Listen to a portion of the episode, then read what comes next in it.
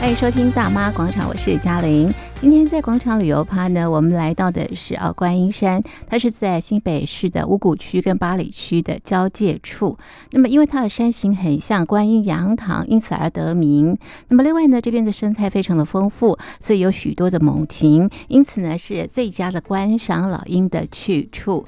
每年在这个地方，北海岸及观音山国家风景区管理处都会举办观音观音系列活动，今年也不例外。那么今年的活动呢，是从现在开始一直进行到十月底。北关风景区观音站主任卢凡鹏说，今年的活动最特别的是在呃走步道的时候呢，可以一边抓宝。二零二三观音观音的活动哈，啊，其实今年这个活动跟以往。很大的不一样，其实它主要是呃有三个部分。第一个当然还是维持呃以前的生态导览哈。那这一部分它的价值在于说，它有赏鹰、登山、美食哈跟生态的免费解说。它我们一直到从现在开始一直到十月底，我们有规划七十场免费的生态导览。好，那这个部分呃就是。呃，游客都可以来报名哈。那因为每场它有人数限制啊，这是第一个比较有特别的。第二个就是跟践行笔记做数位集章寻宝的活动，这是跟去年比较不一样的部分。呃，我们透过这种游程的方式来抓宝，嘿，然后让他就是忘了累的感觉。好，其实我觉得这个也蛮重要。对于平常不爬山的，他有一个目标性。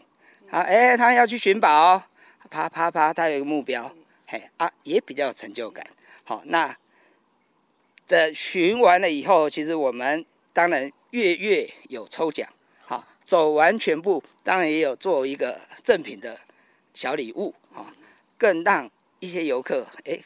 更有吸引力，这样好，但是数量有限，大家要快，这样子。动作快。对。好，主任，你刚刚提到有免费的导览，什么地方可以看到相关的资讯？呃，在我们北关处的官网，我们有设专属观音观音的系列活动，里头都有时间，好，还有就是说导览的项目。观音山总共有七条步道，每条步道呢都有它的特色啊。那我们今天选择的是牛港棱步道，在这个步道呢，可以看到淡水河，而且可以看到整个大台北盆地。好，那么除了走步道之外呢，哎，到这边呢一定要拿着望远镜抬头看老鹰，看它们飞翔的样子，蛮疗愈的啊。还有这边有一个猛禽馆啊，我们可以啊走进这个猛禽馆，认识啊猛禽的这个相关的这个知识。透过这样的这个猛禽馆呢，来守护这样的一个猛禽的栖地。好的，收音机旁的听众朋友准备好了吗？准备好之后呢，我们就先到观音山游客中心，先来看老鹰。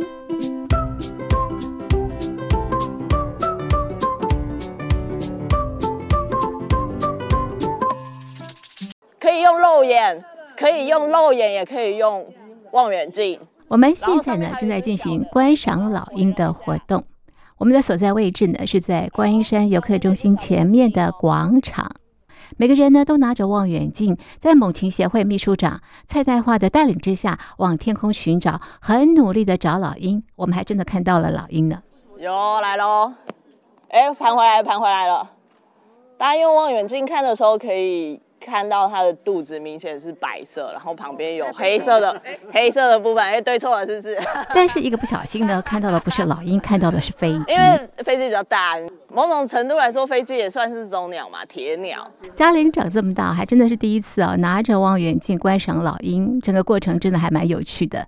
当天我们的运气非常的好，我们看到了鱼鹰，还有赤腹鹰。就是刚刚其实一瞬间是鱼鹰过嘛，然后上面有一只。赤腹鹰小小的，所以大家今天运气蛮好的，就是对有有鹰出来，我们有时候也是会等一整天都没有的。然后语音真的也还不错，上次没有看到，它叫鱼鹰嘛，大家可以用望远镜看一下它的翅膀底下有一条白色的翼带，然后这个就很明显，这个不用望远镜其实就有机会肉眼就看得很清楚。看着看着呢，哎，怎么看到这个老鹰在打架？而且呢是小的打大的，被打了，被打了，被打了。有一只小的，有一只小的在打，好凶啊！有有有，一直打，一直打。秘书长说，是因为小老鹰感受到威胁，所以呢会去赶大老鹰。他们是小的会去赶大的。我不知道大家对飞机的结构了不了解，就是如果是零式战机比较轻，回转半径比较小，它就会比较快转的回来。如果是空中巴士那种很大的，它就是很缓慢、很笨重，所以它只能挨打。所以在鸟类的世界或是猛禽的世界里面，你看的都你看到的都是小的会去打大的。那它当然有几个目的，就是一个是大的在周围，你就是安全感比较不好嘛，你怎么知道它什么时候会怎么样？二来就是一个本能的反应，就是就是想要把那个看看不太顺眼的东西先赶离这个区域，先打个他几波这样子。对，所以我们其实蛮精彩的是，都会看到小只的鸟打大只的鸟，包括不是猛禽的。大卷尾，它在空中也非常凶，它看到大怪就是追上去就狂打一波，所以你会看到那个挨打的猛禽这样子，哎、就是很很衰的脸这样子过去，这样子真的没办法。那我们自己很喜欢看老鹰、猫头鹰，就看猛禽，就是有时候我们都会觉得，哎、欸，它好像很凶猛、很自由、很孤僻，然后在一个高山里面，但是它没有，它就是。有时候你看到它的正面其实很好歹，然后尤其是在看到它被打的那个很衰的那个脸，这也是我们就是会喜欢这个鸟的原因啊，因为就跟人一样嘛，有时候它它有一个反差萌。现在有一群人会把猛禽叫做萌禽，嗯，就是因为它其实看起来很可爱，然后又个性上面其实你看就是这样子被小鸟打，它也回不了手，这样就衰衰的。对啊，就是它其实是一个很沉稳的鸟，那它在这个空间里面，其实就代表了一个生态系的指标。就是我们看到猛禽，就知道说，哎，这附近的小动物们，或是森林里面，其实都还不错，这个环境很不错。因为猛禽就是大部分都是吃肉的，它吃鸟，它吃蛇，大概就吃蛇。那它吃昆虫，有的很小的个体是吃昆虫的，所以它需要仰赖非常多的食物资源，才可以撑起它这个个体存在。所以有它在这边飞翔的时候，你就会知道说，哦，这边的环境其实不错。那其实以观音山来说的话，其实猛禽非常的多，它有住在这边的，有过境需要来这边休息的，所以它数量这么多，就表示整个观音山的环境是很好的。那大家来这边步道欣赏，你不只是看猛禽，你什么小动物们或是林像什么的，你你都可以也过得蛮好的，因为猛禽过得好，人也会过得好。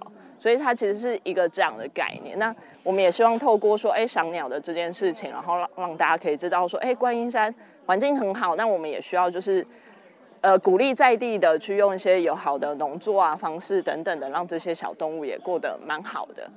好，就是因为这边的生态非常的好，所以秘书长说，在这边呢可以看到六成台湾六成的老鹰。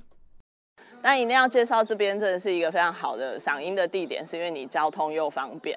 然后它的鹰种就是鹰种也很多。那台湾的话，台湾总共的老鹰，老鹰大概就是三十七种。那这边的话，二十几种是跑不掉，大概六成左右。所以你有机会在这边看到大概台湾六成左右的鹰种会在这边，所以多样性是非常高的。它这边一年四季比较稳定的是大冠鸠跟东方蜂鹰。它一年四季大概都可以，就是夏夏天比较不容易看到，因为它是常住在这边的猛禽，就是一年四季都在这里繁殖啦。那它活动范围，有的个体活动范围没有没有那么大，所以你就是都有机会看到它起来盘旋啊，活动这样子。那如果是过季期的话，数量比较多的会是赤腹鹰跟灰面狂鹰。那灰面狂鹰的话，就是我们俗称的国庆鸟。国庆鸟的话，它的缘由是它在垦丁的时候，大概十月十号前后，它会有很大的量，然后大家就会看到，哎，灰面狂鹰一直来，所以给它一个称号叫国庆鸟。但这个鸟它其实就是候鸟，它就是春天会北返，然后秋天会南下。那以观音山来说的话，它因为地理位置在比较北边，所以它是在春天的时候比较容易看到灰面狂鹰的经过。最佳的观音时间的话，会建议从早上的大概九点到十二点。那季节？季节的话，呃，春天会比较好。对，我们大概在这边的话，大概三月中到五月中应该都不错。对，那其实你其他季节要上来也看得到啦。对啊。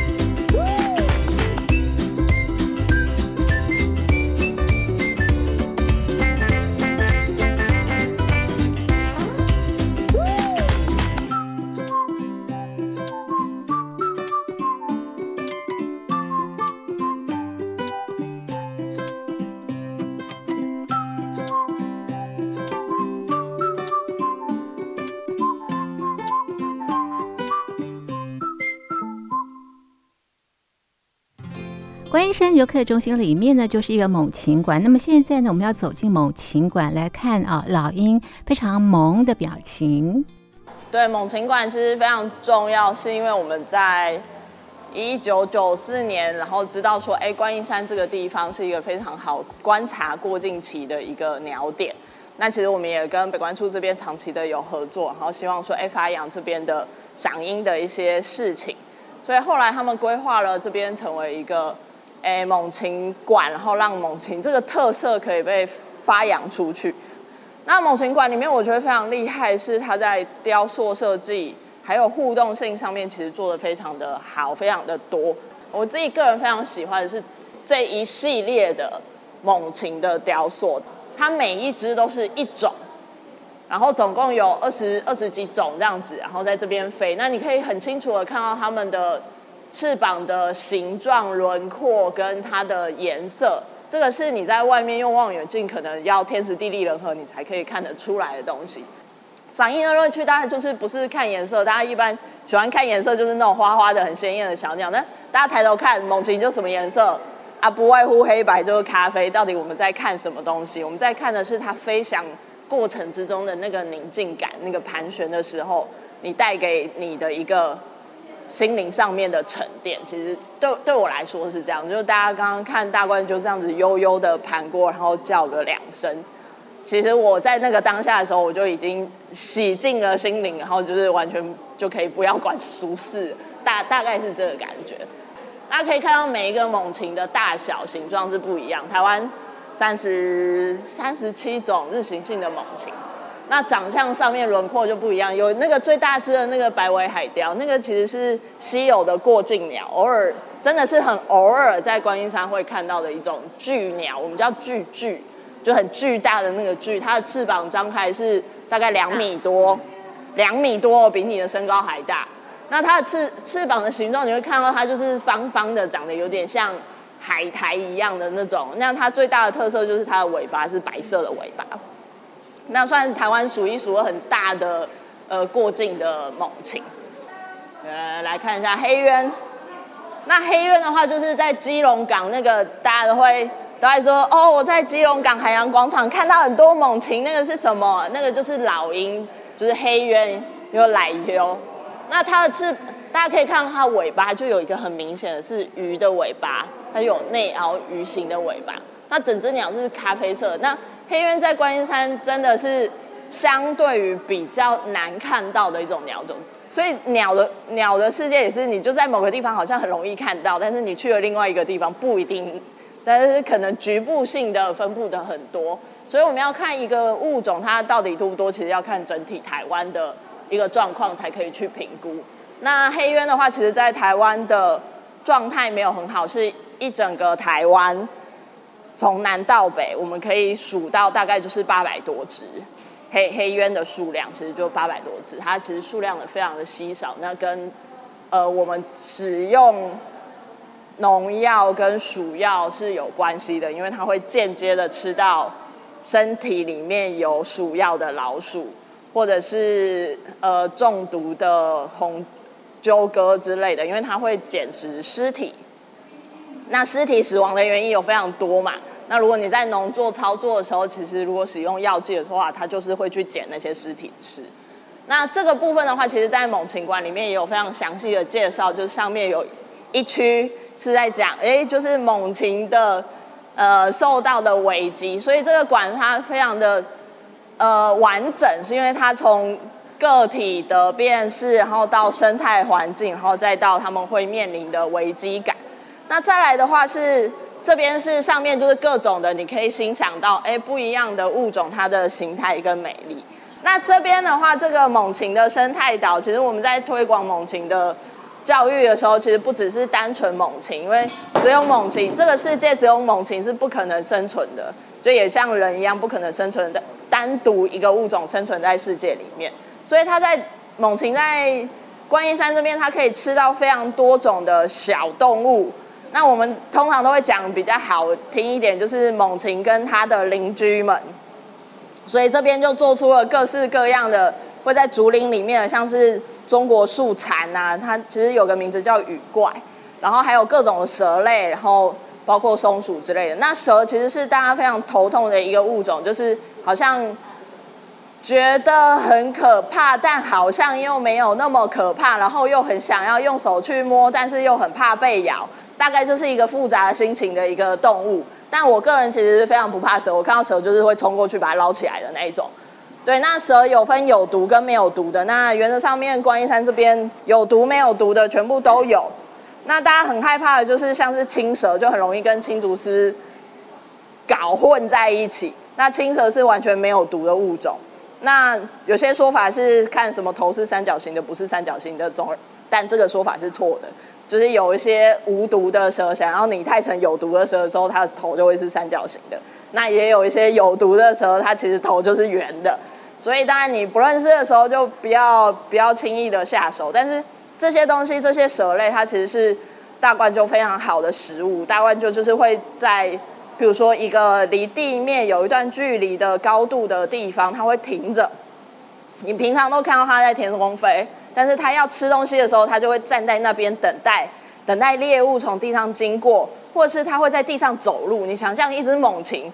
它是在地上咚咚咚咚咚，长得诶，真的有点像鸡一样的在地上奔跑，然后走路。那它看到一一只蛇的时候，它是用它的爪，猛禽是用爪在吃东西的，它用它的爪下去。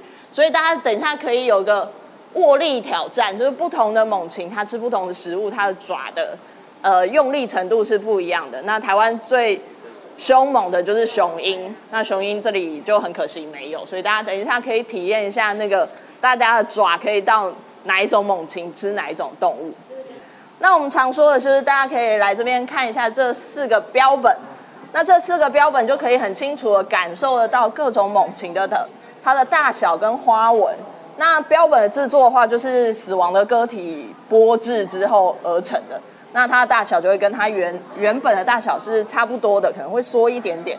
那我们常听到的像是观音四秀，就是这四，就是这四种。就灰面狂鹰、大冠鷲、凤头苍鹰跟赤腹鹰。那大冠鷲跟凤头苍鹰是这边的留栖型的猛禽，它一年四季都可以看得到，然后在这边也有繁殖。那另外两种的话是灰面狂鹰跟赤腹鹰。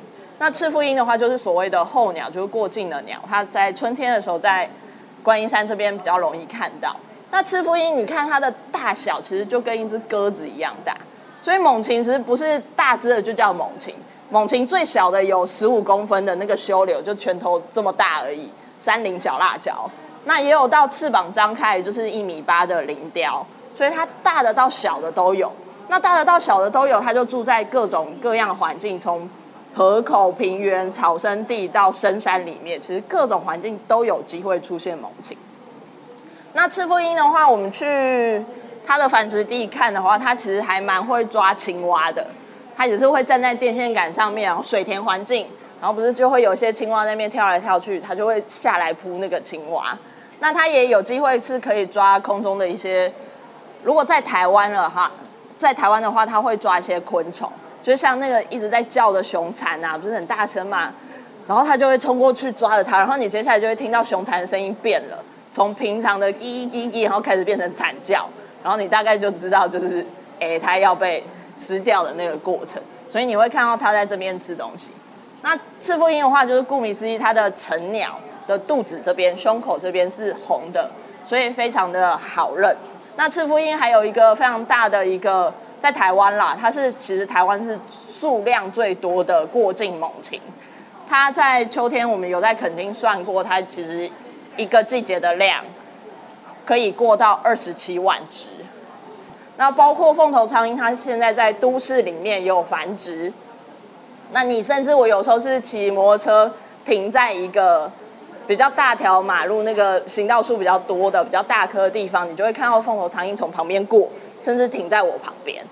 那大冠鷲的话，就是最最亲民的，就是你听到那个灰灰灰，你大概就可以，你会先从声音知道，哎，它在这个空域，然后再抬头起来找。那它也是我们解说教育非常好的，因为它常常飞出来，然后又大只，就是你没有望远镜你就看得到，你就哦，就觉得哎，猛禽很亲民这样，大概是这样的角色。那你看它的翅膀张开一百六，其实很大只的，就跟你身体差不多。所以你看久了之后，你大概就会知道说，哎，这只猛禽是比大冠就小，比大冠就大，那你就会开始有一些概念，就是什么东西都以它来做指标，因为有时候物种辨识是相对性的，所以你可以透过它作为一个基础，然后去再去认识其他猛禽。那灰面狂鹰的话，就是国庆鸟，我刚刚就讲了，但它因为它抵达到台湾的时间不一样，或者是在各地区域看到它量多的时间不一样，所以它有非常多的名词，说国庆鸟、含录音，然后像是三月的阴阳八卦，彰化阴阳八卦也是它，所以每个地方的季节性不太一样，对，所以诶。其实猛禽有非常多非常多好玩的事情。嗯，那个老鹰有大大小小。嗯，然后为什么他们都叫猛禽啊？哦，猛禽的话，它其实是一个集合性的名词，就跟毛毛虫这个概念一样。毛毛虫就是很多蝴蝶儿的幼虫，大家都会统称叫毛毛虫。那猛禽它也是这个概念。猛禽它其实是生物学上面四个目合在一起的集合名词，所以这四个目是美洲鹫目，然后鹰形目、准形目跟枭形目。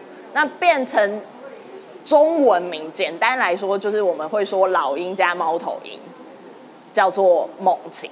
那另外一个比较简单的就是它在行为上面，它是用爪在抓东西。你看到一些很凶猛的鸟，譬如说大卷尾蓝雀，它会攻击人，它会吃肉，对不对？但它们其实是用嘴巴。在处理，在在捕猎，然后再处理一些它的食物的大小事。但猛禽不是猛禽，就是要攻击你或者它要捕猎的时候，它是爪先下来。所以大家看鱼鹰的一些图，或者是美国的白头海雕的一些 logo，你会看到它是爪先下来抓东西，那就是把猛禽的一个行为做得非常的呃彻底的一件事情。对，所以我们常说猛禽，是因为我们需要含含刮到猫头鹰这件事情。对，猫头鹰它抓东西的时候也是爪先下去。那我们台湾最常见的猫头鹰大概就是菱角鸮跟黄嘴角鸮。那这个山区里面，大概黄嘴角鸮跟菱角鸮应该就都有。有一只雕塑是菱角鸮。那菱角鸮的话很可爱，就是它小小只的嘛。你别看它小小只，它从鸟一路吃到昆虫都可以。觉得它如果在晚上晚上活动嘛，晚上的时候，哎，遇到一些睡觉的鸟还是什么的，它是有可能是可以抓回家的。那大部分的时候，你会看到它吃昆虫、蛾或者是毛毛虫都有机会。那这个生态岛，我觉得就是非常的有意义。那包括接下来的几场活动，不不管是竹子啊、笋子啊，然后或是柚子，它其实都是在把友善农作的这个概念放进来。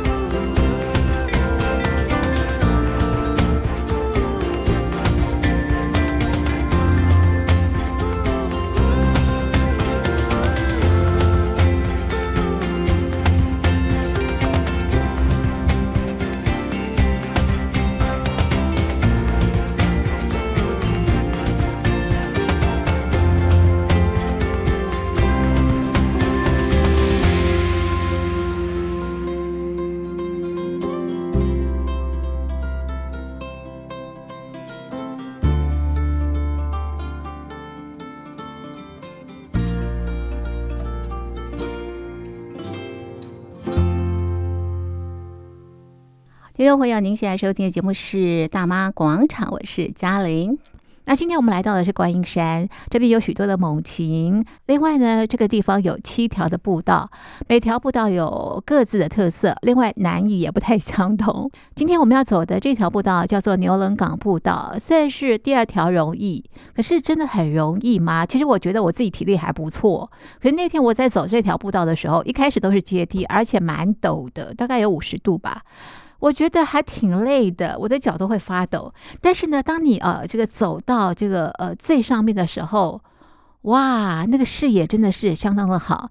你可以看到淡水河，也可以看到呃这个大台北啊。但是因为我那天去的时候，我呃接近下午、中午、下午，那当天天气也不是很好，所以呃，这个能见度不是很高，所以我觉得我改天应该要再 走一次哦。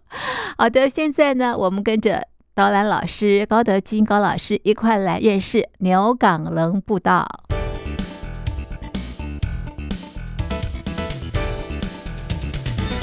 我们七条步道就是从最简单的幼儿园林梢，然后牛岗人就是我们讲的小学生，好，然后再来呢就是我们的芙蓉山，芙蓉山只是比较长，但是它实际上还蛮平缓的，好，它就已经到这个呃小学的五六年级到初一了，那到这个呃荒盖斗啊，荒盖斗湖，好，这一个呢就已经开始接近这个呃初初高中了。好啊，等到那个呃尖山呐、或者是硬汉岭，那就是算是比较呃讲说大人级了这样子。那呃牛老埔的呃牛寮埔的话，就是走硬汉岭的时候顺道下去，然后再上来，所以它也是归归类到说我们的硬汉这个大人的那个步道来讲。但是挑战级的绝对是尖山步道，因为它是七上八下，哎，要上要下，要上要下的这样子。然后它有很多怎么讲？如果天气不好的时候，绝对不要走。好，那还有就是说，牛寮埔跟尖山这两条步道来讲，你在假日才能走，因为平常都几乎没有人。好啊，万一有什么问题的时候，呃，可能比较麻烦。所以我们这个健行笔记来讲，说实在也是可以帮你抓定位、抓 GPS。万一有什么问题的时候，才有办法抓到你。如果说真的你发出这个什么幺幺九啊、幺幺零的这个呃紧急的那个通报的话，那你手机有在，你的 GPS 人家就抓得到你人在哪里。所以健行笔记有这个功能，算是对大家都 OK 啦。除了你可以记录你有什么我们的观音山的七条步道啊，其他的像台北小百岳啊，好北部的大百岳啊，台湾大百岳啊，这通都 OK 的。对，好，老师，你帮我们介绍一下牛港棱这条步道啊，它的特色。呃，我们牛港棱步道来讲的话，实际上呢，呃，我们在去年因为疫情哈，所以后期呢，我们在去年的后半年开始呢，我们就有把原来的这些阶梯的部分呢，有把它重新再把它规整修修建走。那现在呢，以前我们这个脚丫子，我算是很小的脚丫子，我以前的脚必须要横着走，现在我的脚可以直着走，上下楼梯很方便。以前呢，你要侧着走，就比较危险。但是有一个危险，就是前段的部分呢，它的仰角是将近快五十度，那后段呢是很平缓的。所以你如果说今天只是要来练个脚力啊，干嘛？实际上牛港棱算是一个很好的一条步道。那它还有就是说，它的后段呢，就是用那个生态工法，所以它你会有看到一些小的碎石子。呃，如果说小朋友要来走的话，就是说当然最好不要是穿着那个什么呃短裤短靴的不 OK 那，你就是最少一定要运动鞋以上，好，那不要。呃，露出你的脚丫子。那我们牛港人这边还有，就是说最上面这边呢有一个出火号。那出火号呢，实际上就是说要讲的话，甲午战争以后呢，日本人来接收台湾，所以他在这个乙未战争的时候呢，他们是呃日本的军队过来。好，那那是日本的亲王北白川宫能，那他带呃宫能九亲王，他带的军队是从奥底上来，本来说从基隆，结果他从奥底上来。那奥底上来当然是最少，可是来到台北的。个呃抗日分子就很多，我们的这些义军很多，所以呢，他们想说这些人诶在台北已经觉得他们稳当了，这些日军呢他觉得稳当，他们就往南攻了。那离开了台北的部分的时候，我们这些台北这些的义军抗日分子呢，他们想我们在台北城可以直接大家集结，就像烽火一样，我们就在这个呃牛港呢这上面的出火号那边把火把搭起来。所以约定了，在一八九五年十二月三十一号那边就火把弄出来，因为实际在从北层可以看到上面的火花，所以这个地方就叫做出火号这样子。那后来呢，实际上虽然那次反日抗日没有做成功啦。但是呢，就留下一个记录在这个地方。那前面呢，我们刚刚有看到的，就是还有这个呃，之前呢，在这个民国后来有这个呃空军演习的时候，呃，有掉了一些残骸，它是在上空爆炸啊、那有一些残骸掉下来啊、那那个就在前面的观景平台那个地方。那这个观景平台可以看到我们这边的留鸟大冠鷲。好，所以呃，天气好的时候，你如果早上差不多八九点、七八点，就可以看到它们利用上升的热气流，它可以飞出去寻这些它的食物。那等到傍晚，它才会回来。可是过境鸟的话，比较不走牛港棱，因为牛港棱这条线段比较偏一点啊，这样子。那这边过去那个山后面那边就是出海了。就出海了。所以过境鸟他们是从那一头走，不走这边，就比较偏了这样子。所以它有分这些鸟呢，它们脑袋里面都有它们的嗯飞行记忆，对，都有它们自己的飞行记忆这样子，算是呃人类也会看鸟。呃，人类也会看鸟，那只是说在观音山这边，因为人为的破坏比较少，所以我们可以看到像，像呃，现在初春春天，刚刚沿路上就看到很多粉蝶，白粉蝶。好，那呃，可能再晚一点的话，可能会有这个呃红蛱蝶，好蛱蝶，还有这个呃黄蛱蝶也会出来。但是它们最近呢，呃，食草看起来蛮旺盛的啊，有一些那个树上面都被咬了。好，那应该它那个就是要等过一阵子时候，那些蝴蝶化蛹出来以后，全部通通就会飞出来，就会很多。不过当然气候异常了，可能它的生长期也会有差这样子。哎，对，老师，那我请问你啊，就是这条步道来回走是一个小时的时间啊，那沿途我们可以看到什么呢？沿途的话，就是可以看到很多的树啊，还有五色鸟，有没有听到它的声音？啊，这五色鸟的声音，甚至于像呃红嘴黑鹎也可以看到。好，那当然更不用讲说这些呃纪念的东西还留留着。没有去破坏它，好像刚刚前面有一个那个出火号的那个地方，就是说，呃，我们现在也还是那个呃，还留着那个那个平台还留着，没有把它弄掉，只是说它如果有那个坏掉的话，我们会去维修一下，这样子对。所以说用最少的人为干预，它原来的东西保留在那个地方，对，所以算是像你们可以看到很多攀藤的植物啊，哈，还是这些呃。野鸟啊，也蛮多的，因为你只要它的这些昆虫啊，那这些野鸟就会来。那野鸟来的时候，当然这猛禽就会来。好，那像这个花如果多，我们的蝴蝶也会多，它会在这个地方生存。这样当然种类就会越来越多。呃，有点像说假后倒修补，可能这个鸟过来，那个鸟就过来，那当然后面的也会跟着过来，这样子就是一个食物链。野花就很多啊，我们的大酱草啊，哈，什么幸运草啦，哈，还有像他们沿路有一些是人家私人的，啊，私人的，你像有一些，呃，那个月桃花，还有像有一些那个像呃，我们讲的曼陀罗，哈，还有那个呃，葛叶石斑木的花也有了，哈，还有那个叫做七里香之类的，哈，那他们那个就是说白天比较不会闻到它的香味，你要到到傍晚。啊，它就比较能够闻到香味。这条步道为什么叫做牛港棱？它实际上应该是讲他们当地这边的人的一个称法。哎，这个地方的人，他们以前的那个发音，然后呢，去把它叫这个名字，然后就直接翻成这个音过来。哎，对对对，在地都是闽南人吗？很多都是闽南人，很多都是闽南人。对，所以当初为什么这个地方会跟台北城那边很多，就是因为闽南人。所以他们会这样结合，因为实际上有很多是抗日的情形的时候，所以有一些在乡下的会跟山上的这边结合。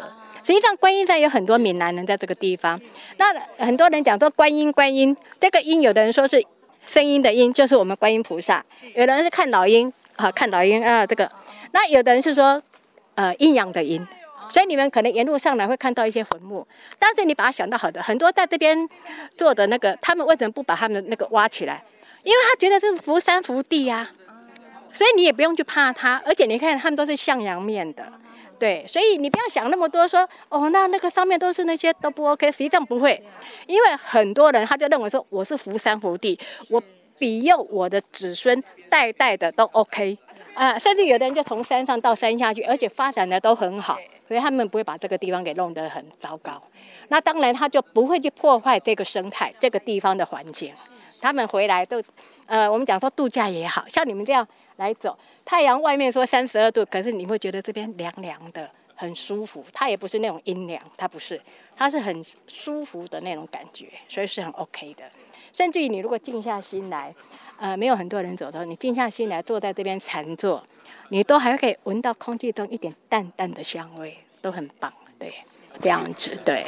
老师，你最后帮我们讲，就是鼓励大家就是步行抓宝，好不好？好，七条路线都有，啊、对不对？七条路线都有，最少有三个，最多四个。那抓到七那个七条路线的所有的宝物，我们有一个精英的徽章，呃，很漂亮。一个徽章，很漂亮。那希望大家都可以把这七条步道全部都走完。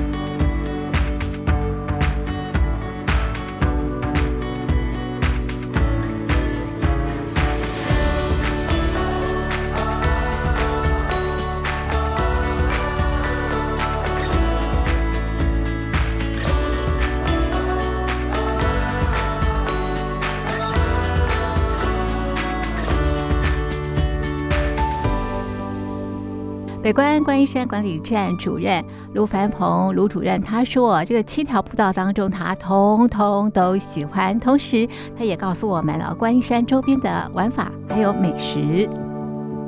我个人最喜欢哪一条步道？我全部都很喜欢，只要是北关峡谷的七条步道，我都很喜欢。为什么？我觉得每一条步道真的有它完全不一样的属性。好，那我举例牛港林，其实我对外都推这一条步道。”的原因是因为它在傍晚，我觉得这一条步道 CP 值很高。它前可看台北盆地，后可看淡水的夕阳，而且其实它才七百五十三公尺，它不需要花你很多时间。好，而且最只有前面那一段比较辛苦，之后遮阴性很棒，其实它很舒服。我觉得这一条步道，嗯，CP 值很高，对于入门的来讲，其实它是很棒。那基本上大家来观音山一定会登顶，就英汉林。其实其他的步道它相接都可以到英汉林，好啊，就是看你走。现在比较多人是走风贵斗步道到英汉林，为什么？因为它最短，距离是最短，好啊，最后接到英汉林是同一个终点，但是它花费你的时间是比较短，好。啊，最传统的就是大家在在讲硬汉岭的是宪兵训练学校，从登山口那边上去的石阶步道，它是最传统。但是就到硬汉岭的路，它是最长的。再提两条，最后有一条就叫做尖山步道。尖山步道，我们这边是定义成山有级，就是说，因为它比较特别的是，它完全沿着零线去规划，好，啊，全长有到一千六百多公尺。好，它是比较辛苦的一条步道，嘿啊，那最后亲子级当然要介绍啊，林梢，它就是一个木栈道，应该这样讲，它是一个，呃，应该是这样讲，树上林梢，就是说我们是让它对等在树干上面的步道，嘿，就是有点仿天空步道的概念，但是它很轻松。就是大小朋友都可以走，好，像我们这边，你看啊，我们就规划是刚刚讲林梢步道亲子级，好，而我们现在走的牛港林步道其实半亲子级啦，应该这样讲，前面那一段其实也是有点累，好，那我刚刚提到的尖山步道还有山友级，好，而我们整个就是用颜色去做管理。好，这是我们整个北关处的步道系统。嗯，那到观音除了爬山之外，还可以怎么样来玩？通常啊，就是运完洞，吃东西。好，那观音山这边也很著名的是这边在地的，呃，它的农特产基本上首推绿竹笋。好，绿竹笋。好，啊跟土鸡城。呃，local 的基本款就是爬完山下山去，啊，就是啊在吃饭哈。那这边应该是说巴里跟巴里跟五谷，它的绿竹笋是很有名，很有名。对，我们现在北关在做的就是说，我们有在推观光圈。好，我们目前观音山这一区基本上是呃五谷跟巴里哈，除了下午大家去的旗杆湖农场哈，啊像呃巴里这边的桃乐丝哈跟临海的卡兹爆米花，都是目前我们的观光圈业者。好，其实呃也可以去看我们北关观光圈的专属的网站，我们都有游程介绍。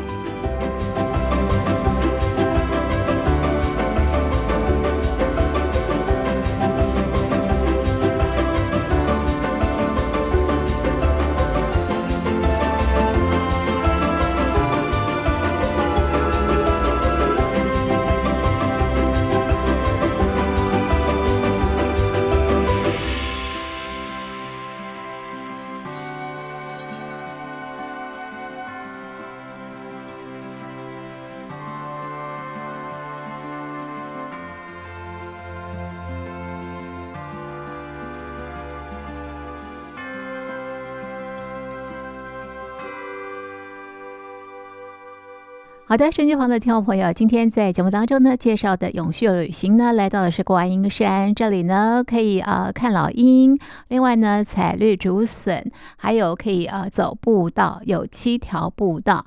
那观音观音啊、系列活动呢，从现在开始一直进行到十月底哦。好的，今天的大妈广场就进行到这里，非常谢谢您的收听，我是嘉玲，我们下次见，拜拜。